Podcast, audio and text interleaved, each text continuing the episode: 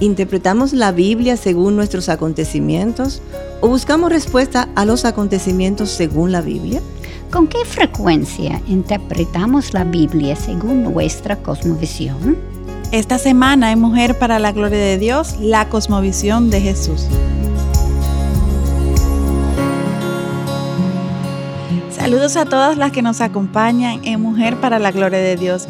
Aileen Pagán de Salcedo, Katy Cheraldi de Núñez y Mayra Beltrán de Ortiz. Hola.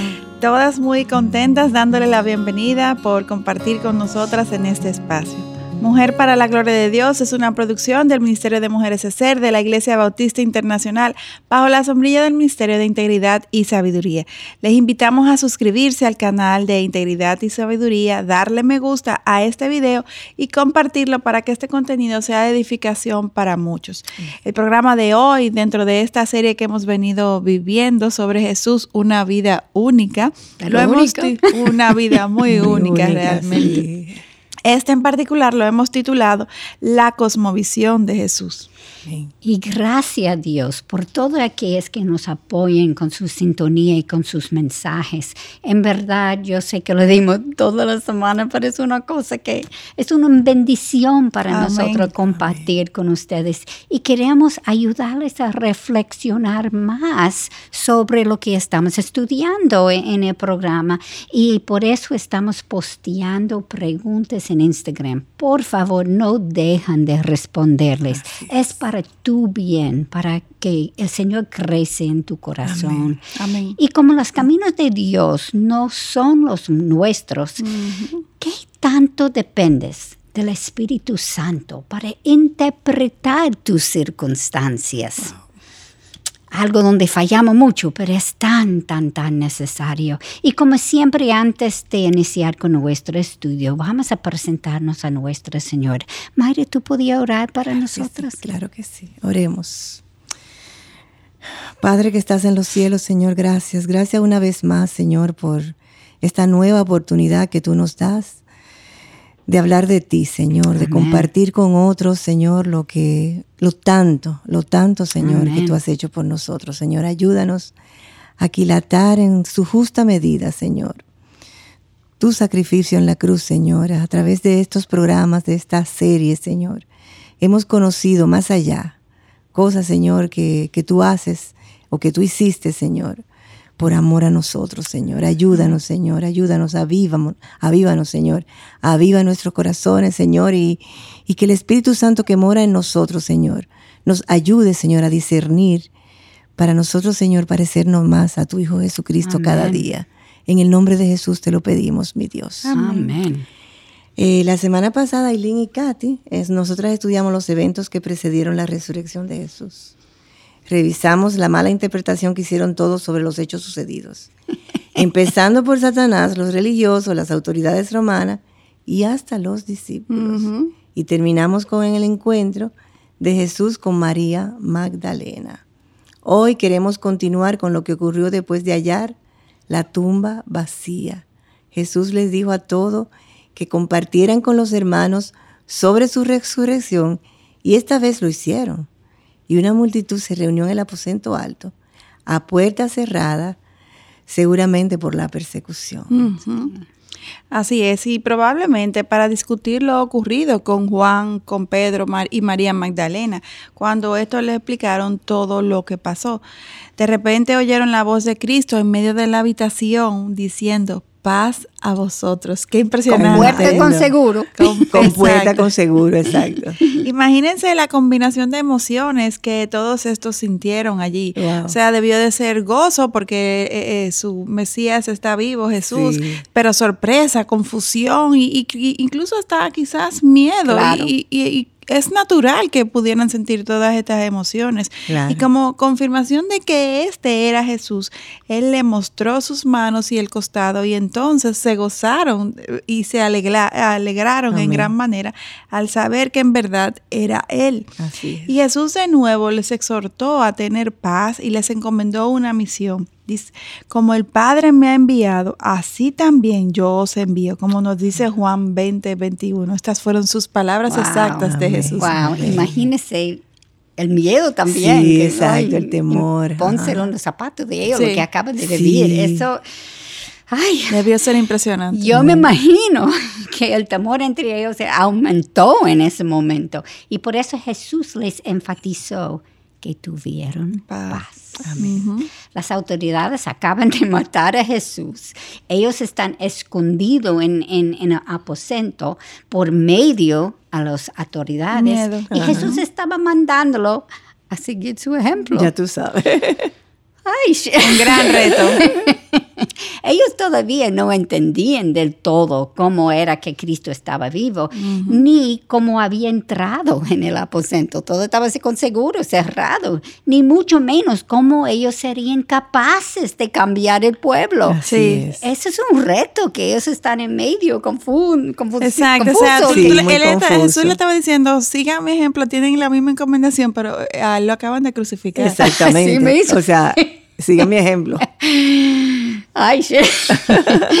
Mas Jesús en su bondad sopló sobre ellos y les dijo, recibir el Espíritu Santo. Amén. Eso es lo que él hizo en Génesis, sopló y la mujer cogió vida. Así es. Ahora ellos van a coger vida. Vida. A quienes perdonáis los pecados, estos les son perdonados.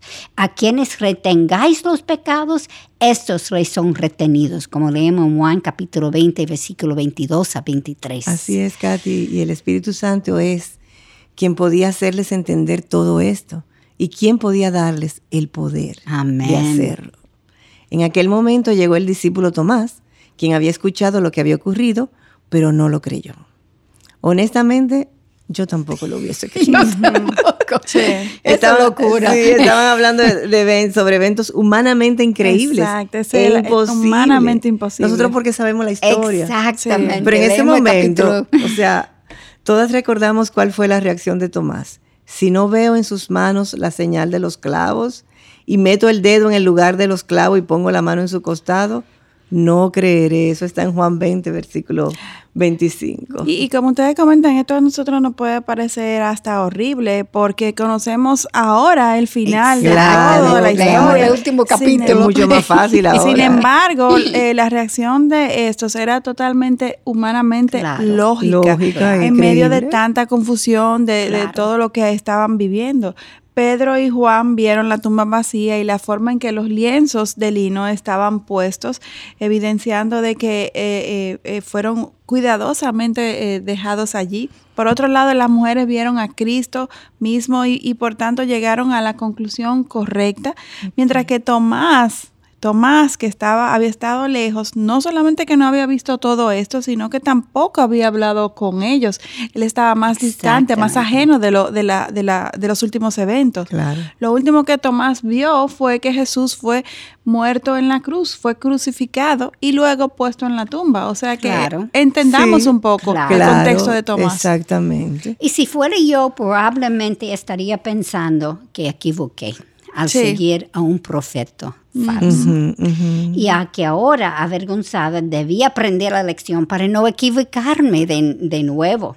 Cuando todo el mundo comentaba que Jesús estaba vivo, claro que ac- actu- actuaría con cautela, porque no quisiera equ- equivocarme de nuevo.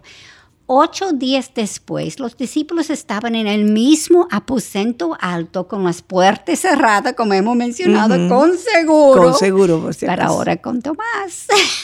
Cuando de nuevo Jesús se presenta diciéndole de nuevo, paz a vosotros. Y se dirigió a Tomás diciendo, acerca aquí tu dedo y mira mis manos. Extiende aquí tu mano y métela en mi costado.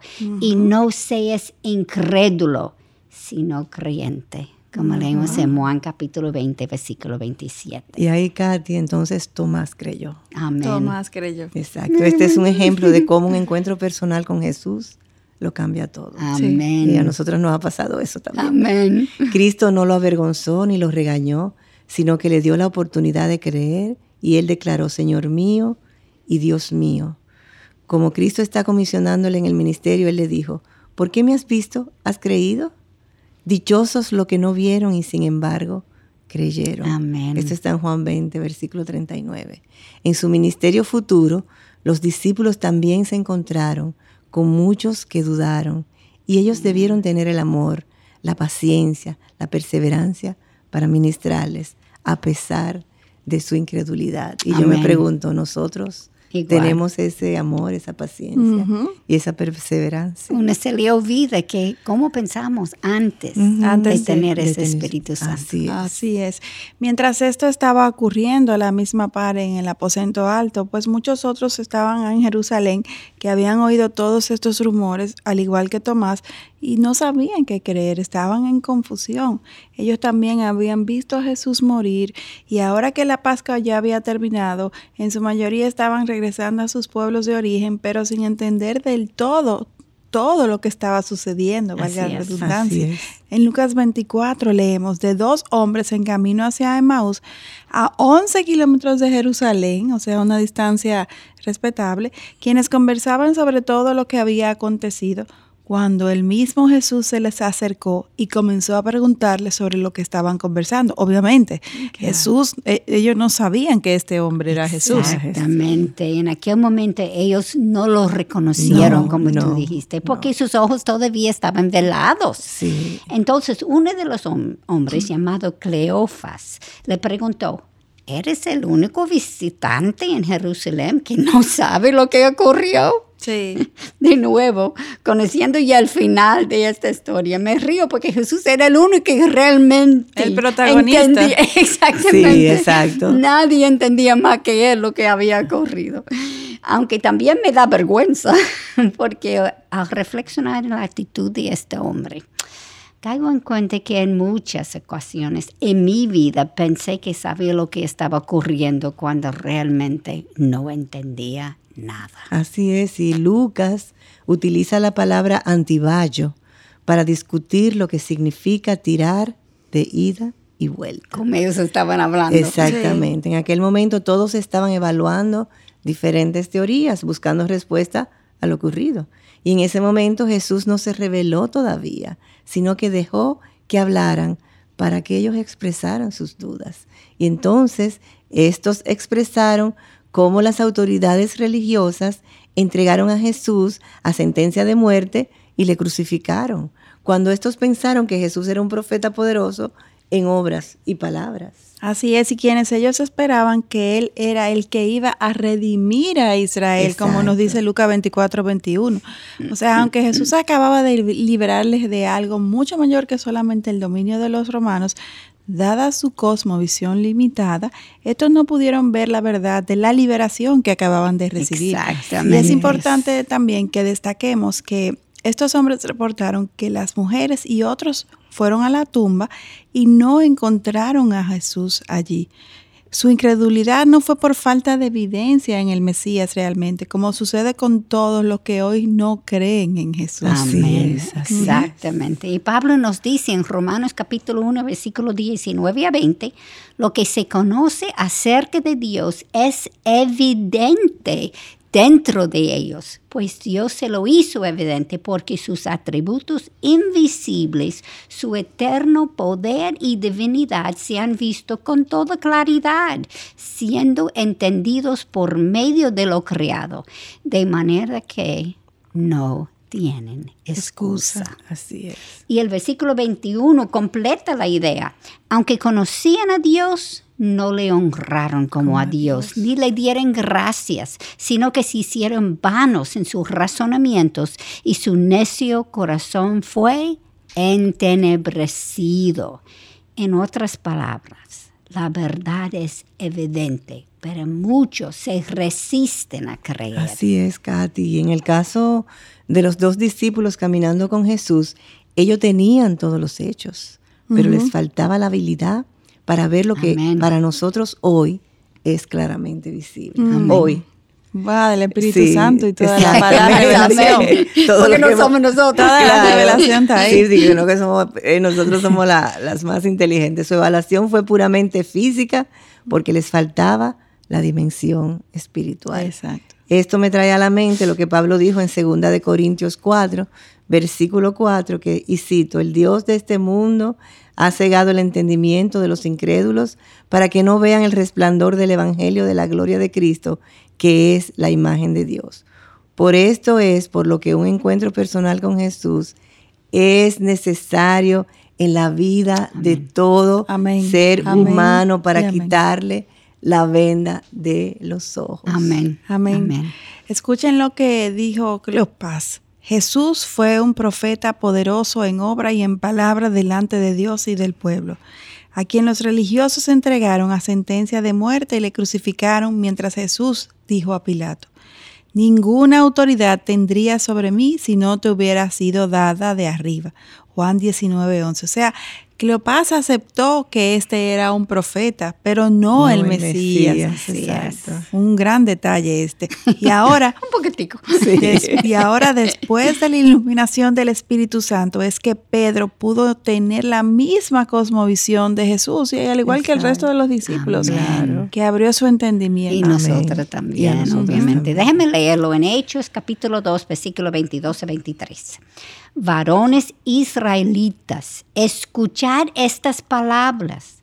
Jesús, el nazareno varón confirmado por Dios entre vosotros con milagros, prodigios y señales que Dios hizo en medio vuestro a través de él, tal como vosotros mismos sabéis a este, entregado por el plan predeterminado y el previo conocimiento de Dios. Clavasteis en una cruz por manos de impíos y le matasteis. Pedro les explicó los mismos eventos, pero ahora con una perspectiva espiritual. Exactamente, que hace la gran diferencia. Y claro, ahora él podía interpretar todo a través de las escrituras también, como leemos en Hechos capítulo 3, versículo 18, que dice, pero Dios ha cumplido así lo que anunció de antemano por boca de todos los profetas, que su Cristo debía padecer. Y aún los creyentes del primer siglo, en medio de la persecución y peligro, admitieron esto y predicaron lo mismo. Escuchemos Hechos capítulo 4, versículos 27 y 28.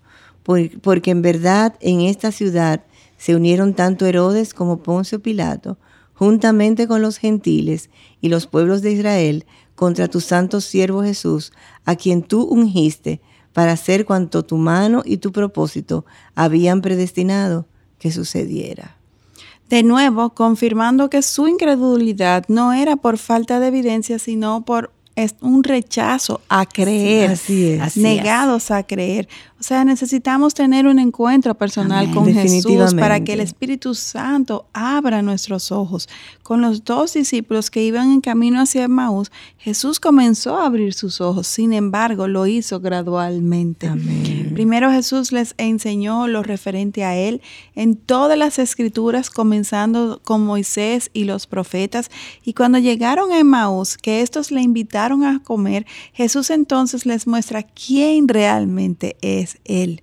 Lucas 24 nos dice que Jesús bendijo el pan y les dio a comer y les fueron abiertos los ojos y entonces estos le reconocieron. Qué maravilla. después de muchísimo rato interactuando hasta ese momento. kilómetros. Exactamente. o sea, que Jesús se revela a quien Él quiere revelarse. Exactamente. Estos tuvieron un encuentro personal con Jesús, el cual cambió sus vidas para siempre. Amén. Porque sus ojos les fueron abiertos.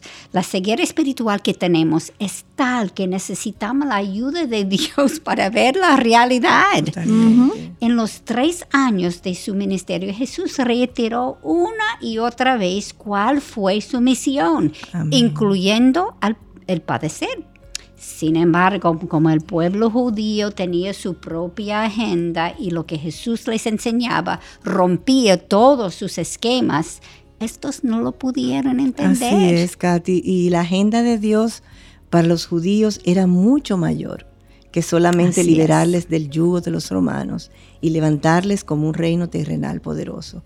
Su plan era liberar al mundo entero del pecado Amén y establecer un reino espiritual encabezado por el Todopoderoso. Amén. Nuestra clara cosmovisión como cristiano es vital para poder ver la verdad de Jesús. En el caso de los dos discípulos, esto tenía una, una cosmovisión errada que les impidió ver la verdad. Ellos habían leído las escrituras tantas veces y allí está escrito en el libro de Isaías que el siervo del Señor vendría y traería justicia liderando a su pueblo hacia Dios y trayendo salvación al mundo entero. Y nosotros hacemos lo mismo. Mm, somos iguales, somos diferentes. Por generaciones los judíos sacrificaron un cordero inocente para el perdón temporal y personal de sus pecados, como preparación para el Mesías que vendría. Y Dios incluso les habló de un cordero que sería sacrificado por todos nosotros. En Isaías 53, 6 específicamente dice así, el Señor hizo que cayera sobre él la iniquidad de todos nosotros. Amén. Sí, creo que es obvio que el tener una cosmovisión bíblica es importante. Definitivamente. Nuestra interpretación de los acontecimientos de la vida depende de cómo pensamos y en qué creemos. El creer en lo que las escritores nos enseñan, aun cuando parezca algo imposible, nosotros servimos el Dios de lo, imposible. Amén. Esa es la realidad. Persistamos en escuchar su voz mientras estudiamos su palabra. Por eso le citamos para que se unen nueve veces en nuestro próximo programa. Y no olviden orar en todo el tiempo para Mujer para la Gloria de Dios. Y toda iniciativa por compartir su verdad, no importa en cuál iglesia, en cuál país todos nosotros somos un ejército trabajando juntas para el Señor. Amén. Necesitamos de su sabiduría y protección para continuar en la batalla. Así es, Katy. Ya saben que pueden seguirnos en Twitter e Instagram escribiendo arroba MPLGDD, que son las siglas de Mujer para la Gloria de Dios, y en Facebook Mujer para la Gloria de Dios. Les esperamos en nuestro próximo encuentro, Dios delante. Muchas bendiciones. Hasta la próxima. Bendición.